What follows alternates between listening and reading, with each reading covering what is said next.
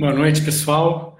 Uh, a gente está aqui hoje para mais uma live do Instituto de Renascimento de São Paulo. Eu sou Calice Chassel e o tema de hoje é uh, perdas e novos começos. Esse tema uh, apareceu devido ao momento que a gente está vivendo, mas na verdade, perdas e novos começos são assuntos da nossa vida diária. Pode estar mais evidenciado agora, mas na verdade isso sempre aconteceu e vai continuar acontecendo. E eu gostaria de começar contando para vocês duas histórias. uma é uma história conhecida de muitos, é uma história tradicional do budismo. Conta que uma vez uma mulher perdeu o seu filho pequeno, o seu bebê, e ficou desesperada. E sabendo que o Buda estava na cidade, foi até ele e pediu, pelo amor de Deus, que ele trouxesse a criança de volta à vida. O Buda olhou e disse: Calma, eu vou fazer isso. Mas para isso, você precisa me satisfazer uma condição. Você precisa me trazer um punhado de sementes de mostarda. Então, vai até as casas do, do vilarejo, bate porta em porta, vê quem é que tem sementes de mostarda e me traz. Mas tem um detalhe: essas sementes de mostarda têm que vir da casa de alguém onde nunca houve uma perda dá para imaginar o que aconteceu. Mas, enfim, a mulher foi até a cidade, começou a bater de porta em porta, e assim ela começou de manhã e foi a tarde toda, a noite toda ela já estava exausta, mas obviamente era a vida do filho dela, então ela não estava disposta a parar. Até que num determinado momento, por uma exaustão imensa, ela se deu conta de que, ó, isso acontece na vida de todos nós. Ou seja, perdas são uma coisa comum, é parte da nossa vida, de todos nós. É, e a outra história que eu gostaria de, de comentar, é, na verdade, é, é, não é exatamente uma história, mas é o que aconteceu ah, quando eu li a primeira vez o livro 100 Anos de Solidão, do Gabriel Garcia Marques.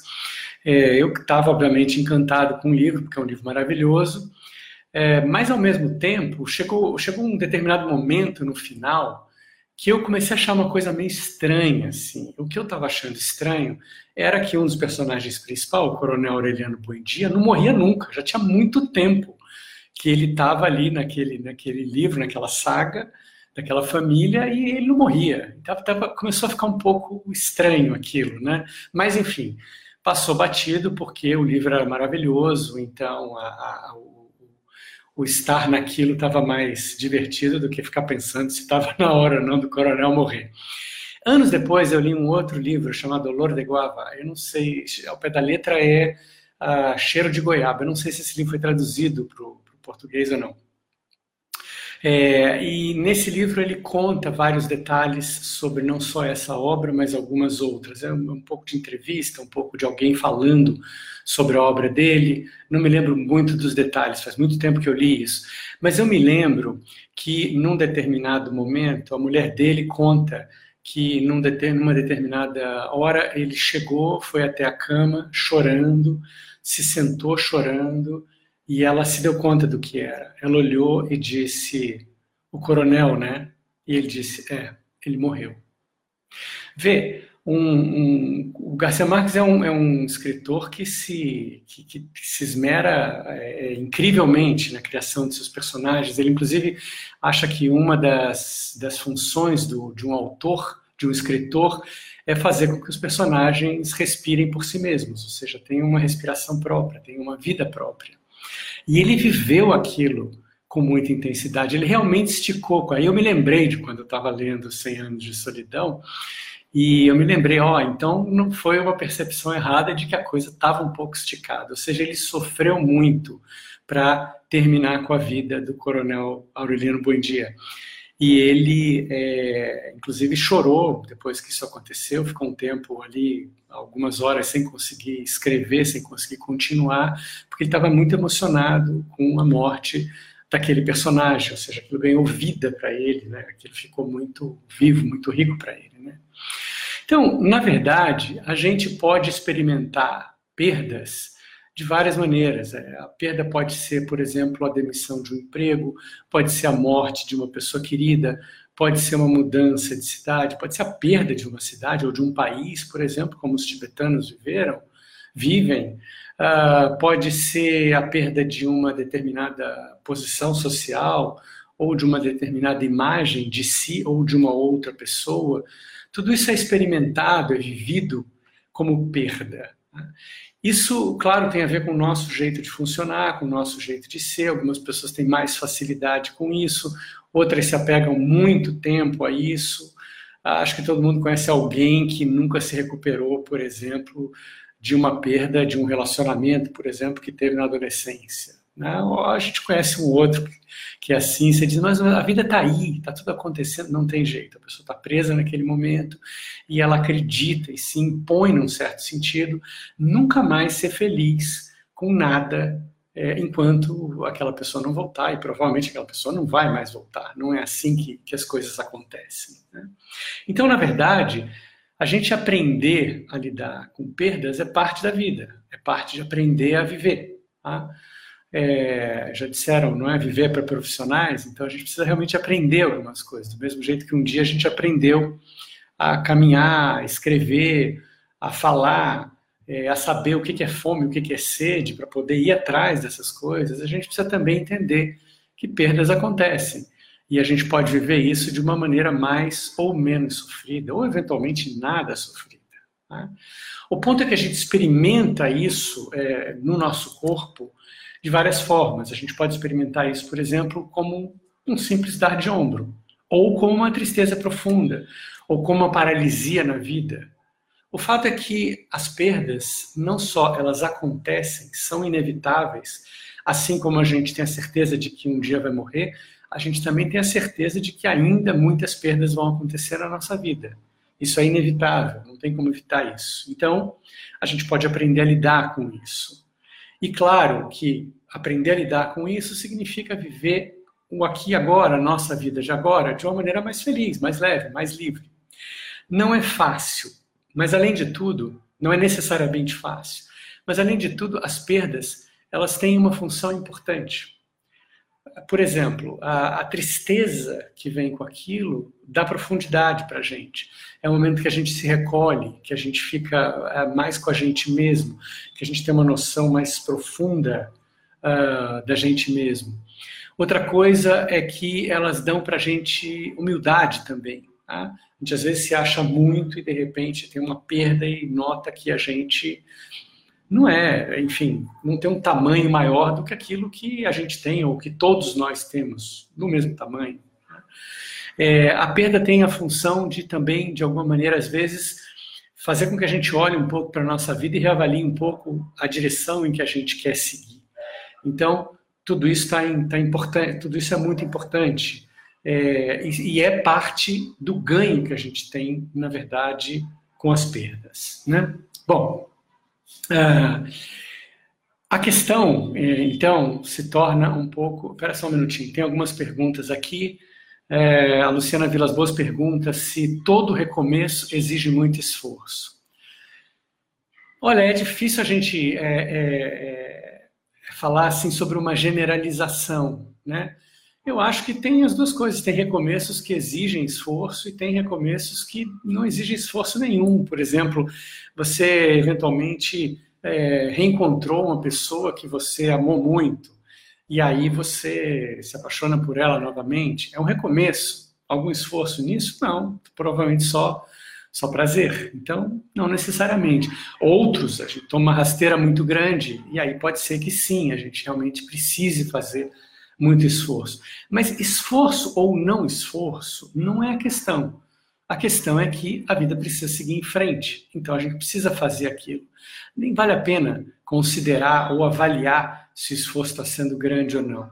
Não perde tempo nem energia com isso. Coloca tudo, tudo isso no refazer o, o, a, a, vida, o comer, refazer, reviver o começo. Né? É, tem também a Rosa que está pedindo se eu poderia indicar um livro para uma jovem mulher que perdeu o marido por conta do Covid-19 e ficou com duas filhas para criar sozinho. Comentou que a jovem está desesperada. Olha, é, a gente vai dar uma olhadinha nisso daqui a pouco, não necessariamente com livro, mas sim também com livro. Se eu me esquecer, por favor, o pessoal que está me ajudando me lembre disso. É, antes disso, eu quero prosseguir um pouquinho, mas eu não vou esquecer tua pergunta. Né? Esses momentos são, de fato, muito difíceis para todos nós, mas, como aquela história do Buda, todos nós temos perdas, e acho que parte disso é a gente se dar conta de que não acontece só com a gente, e isso é. a gente entende que é parte da vida. Não vai ser fácil, mas de novo, não é a questão de ser fácil ou difícil, é o nosso trabalho, é a nossa jornada, é sim uma grande possibilidade de crescimento. Todo mundo que viveu uma perda e que depois deu um jeito de superar, olha para trás e agradece aquela perda, porque de alguma maneira aquilo fez com que, com que ela crescesse, com que ela se tornasse mais desenvolvida, uma pessoa mais madura, uh, com mais habilidades emocionais, enfim.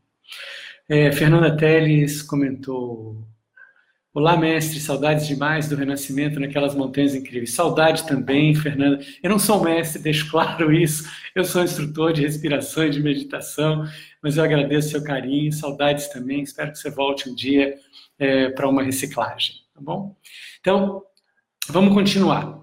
A questão que a gente tem é, muito, então, é como que a gente lida, na verdade, é, com, é, com essas questões. Como a gente pode fazer de alguma forma para é, levar isso adiante. Tem pessoas que têm essa habilidade já normalmente e tem pessoas que desenvolvem isso. Todos nós podemos desenvolver isso. Tá?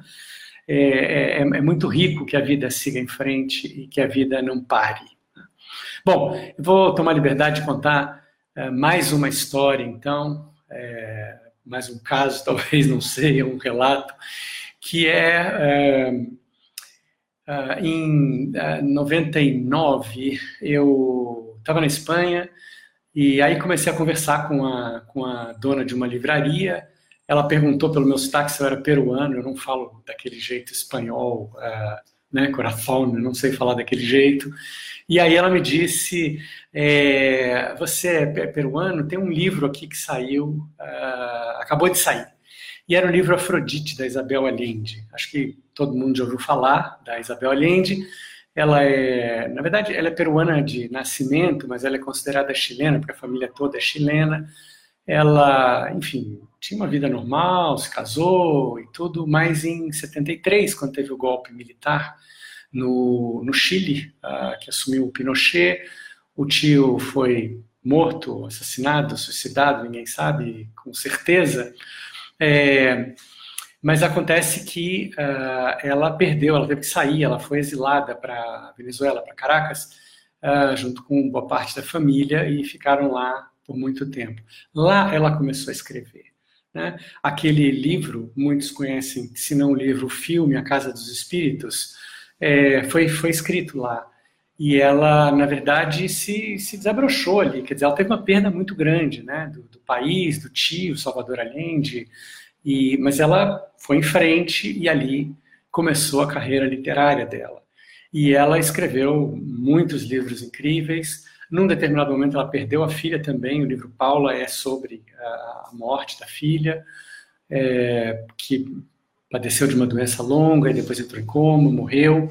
Ou seja, ela teve vários reveses, mas de alguma maneira, ela, aliás, quando, quando isso aconteceu, ela ficou um tempo sem, sem conseguir escrever nada. É, até que uma amiga convidou ela para ir para a Índia, ela topou. E num determinado momento, ela estava andando de carro lá pelo interior da Índia, o carro quebrou e ela ficou lá esperando um concerto. E aí viu umas mulheres sentadas é, próximas, assim, à beira da estrada, foi até lá, sem conseguir muito conversar, porque ninguém falava a língua um do outro, mas ela deu um bracelete que ela tinha de presente para uma indiana. E a indiana deu para ela, como retribuição, o bebê dela, que era uma menina. E meninas na Índia, dependendo do lugar, não são bem-vindas. Ela ficou muito chocada com aquilo, obviamente não aceitou, ficou muito chocada com aquilo, mas ela abriu aí também uma fundação, ela tem essa fundação até hoje, que é uma fundação que ajuda mulheres em dificuldades, mulheres em zona de conflitos, ela fala muito do empoderamento das mulheres, e ela em si é uma mulher incrível, né? Tempos depois disso, ela de novo deu a volta por cima de tudo isso, é, e ela escreveu um livro, não foi o seguinte, Acho que foi o seguinte, sim, não me lembro agora, depois desse, Paula, que foi esse que a mulher na livraria me apresentou, que se chama Afrodite. Se não conhece, eu acho que vale a pena conhecer, porque é um livro lindo, bonito plasticamente, tem muitas ilustrações, muito engraçado, muito rico, muito profundo, é, muito ousado. Ela fala de, de amor, de liberdade, de, de enfim, é, de erotismo, de comida. Ela dá receitas também no livro. É muito engraçado o jeito que ela aborda. Eu acho que ela tem uma característica que eu acho muito importante, interessante, que é, é ela é uma pessoa que parece que não se dá muita importância, é no bom sentido. Né? Ela, ela, ela briga com a imagem dela mesma, ela é muito, muito rica. Né? Enfim. E esse livro é assim de uma liberdade, de uma, de uma, de uma soltura imensa. E há pouco tempo eu fiquei sabendo dela de novo, aos 75 anos, já faz alguns anos isso, se não me engano foi em 2017, ela se apaixonou de novo pela terceira vez, né? É, então, assim, são pessoas que viveram perdas difíceis, importantes, e que de alguma maneira encontraram um jeito dentro de si para lidar com isso. Agora, a questão é e se a gente não tem esse jeito? E se a gente não está encontrando um caminho? Bom, aí a gente pode precisar de fato de uma técnica. Né? A primeira coisa que é importante quando a gente vive uma perda é reconhecer que a gente está vivendo essa perda. Porque muitas vezes tem gente que pergunta, é, que tem gente que, que vive isso e aí diz, é, não, isso é inaceitável, eu não quero saber, é isso, e fica com raiva, sei lá, ou de quem causou, ou do mundo, ou da vida, ou de Deus, ou de seja lá o que for, e acaba ficando estagnado de alguma maneira nessa situação e não vai para frente. Então, é importante que a gente reconheça isso, que a gente viva a tristeza associada com isso eu me lembro de perdas que eu tive na vida e que eu, não, cada um tem o seu jeito de fazer as coisas, não é? O que eu fiz dessas perdas importantes que eu tive foi me isolar e durante três ou quatro dias chorar profundamente, intensamente. E depois eu me sentia bem aliviado. E até algumas pessoas me perguntaram, até no caso do meu pai, perguntaram assim: você está tá sentindo saudade dele? Eu falei: não eu vivi tudo que eu tinha para viver com ele, a gente sempre declarou o nosso amor um para o outro, tá tudo certo, né? Então, eu tenho, obviamente, lembranças boas, positivas, e, e é isso, pronto, né? Lembro as coisas ruins também, mas isso não tem peso, né? Enfim, não, não, não tem mais importância, foi vivido o que tinha que ser vivido. Então, a primeira coisa é reconhecer. E a outra coisa, aí eu preciso voltar para o meu assunto favorito, eu já vi muita gente dizer: olha, todas as vezes você fala disso. É verdade, eu não tenho outro assunto. E o assunto acaba sendo sempre meditação. Porque, outra vez, a gente pensa em meditação como sendo alguma coisa que deixa a gente bem, como sendo alguma coisa que deixa a gente em paz, alguma coisa que coloca as coisas no lugar. A meditação faz isso. Mas a meditação é mais do que isso. Na verdade, o propósito da meditação direto não é esse mas ela acaba fazendo essas coisas também. O que acaba acontecendo é que a gente se dá conta de que, primeiro, as coisas são como são. E está tudo certo elas serem como são e acontecerem do jeito que acontecem. Ou seja, a meditação cria uma aceitação, não por uma resignação, não por um ressentimento engolido, mas sim por uma verdadeira aceitação de que a vida é assim, de que isso é parte da vida, assim como aqueles outros momentos que a gente tanto aceita e acolhe e valoriza e reconhece como ah, esse sim parte da vida. Todos eles são, todos eles são importantes assim, né?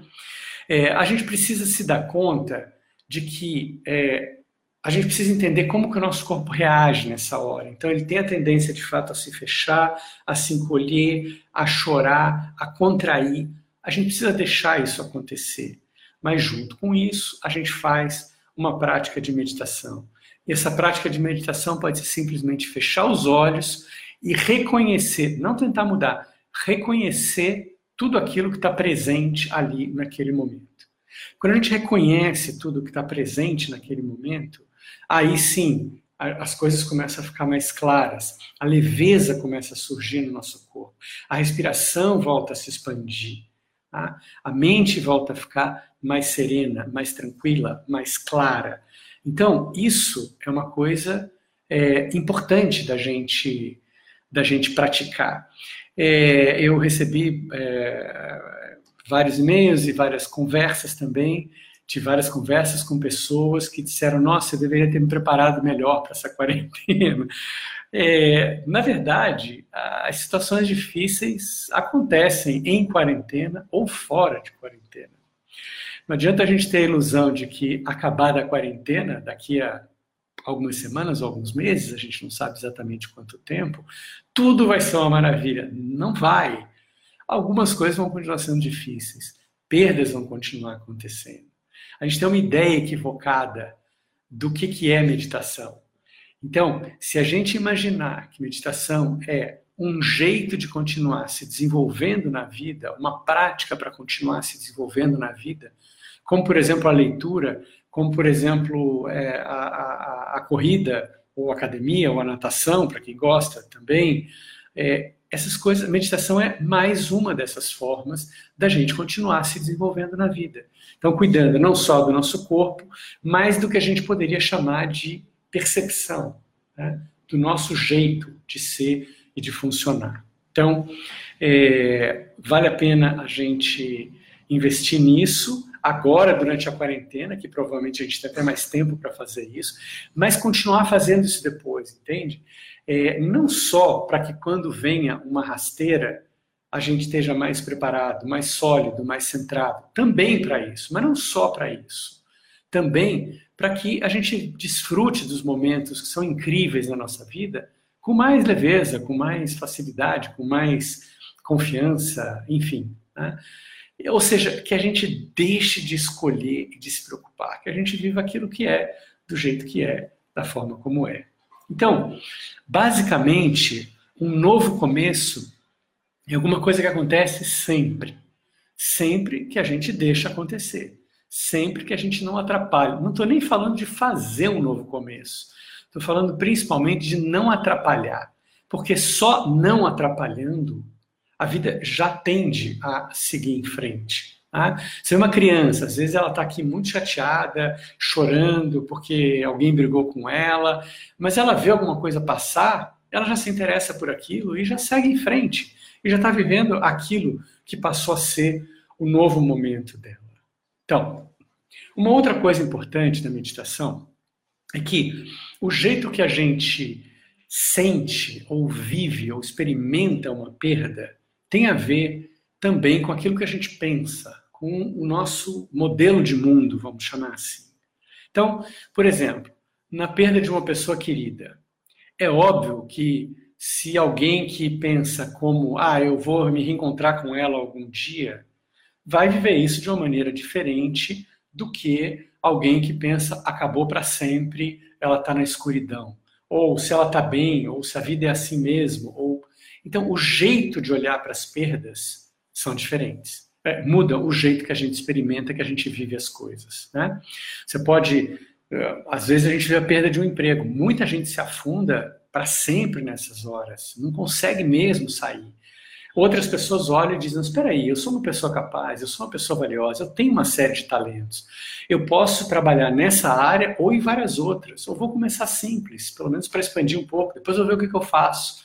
Então, quem pensa de uma maneira mais aberta, mais positiva, obviamente, vai ter mais facilidade de lidar com uma perda. Mas o que é interessante da meditação é que ela não te leva simplesmente de uma maneira mais negativa a uma maneira mais positiva. Ela te leva além do negativo e do positivo. Ela te leva a reconhecer aquilo que são tuas potencialidades. Ela te leva a acreditar, a ter segurança, a ter centramento. Ela abre a percepção e te faz enxergar possibilidades. Ela gera criatividade, ela gera bom humor, ela gera leveza. Então ela é muito mais rica do que simplesmente mudar de um pensamento negativo para um pensamento positivo. Que, claro, é bom, é importante, tem seu valor, mas é muito limitado comparado com o que a meditação pode de fato fazer. Então, se você se interessa pela prática de meditação, você pode dar uma olhada uh, nos vídeos do, do, do, Instituto, tem aí no canal do YouTube, que é Instituto de Renascimento de São Paulo, vários outros vídeos, vários vídeos sobre o assunto. É, eu também lancei um livro chamado Guia Prático de Meditação, que você pode encontrar nas principais livrarias. e na Numa Editora. Então, são possibilidades de você é, entrar e seguir por esse caminho e ter não só um restabelecimento de uma perda, mas muito mais do que isso, um ganho e uma uh, continuidade mais satisfatória, mais rica, mais plena da vida. O poeta persa Rumi tem uma, tem uma frase, um verso que diz: uh, Quando a vida te põe de joelhos, você está na melhor posição para a oração. Então, é, o que ele está querendo dizer com isso, claro, é que se você aceita e acolhe aquilo, né, a, a, vida continua, os passos estão tão livres. É, deixa eu ver aqui, tem é, duas perguntas. Felipe e Tatiana estão acompanhando a live lá de Portugal. Paulo Ayrton também. Abraço, queridos. Muito obrigado por estar aqui. Sinto muita saudade. Espero que a gente se reveja em breve, um dia. É, a Astreia pergunta se estou preocupada com coisas da vida, como conseguir parar, tá?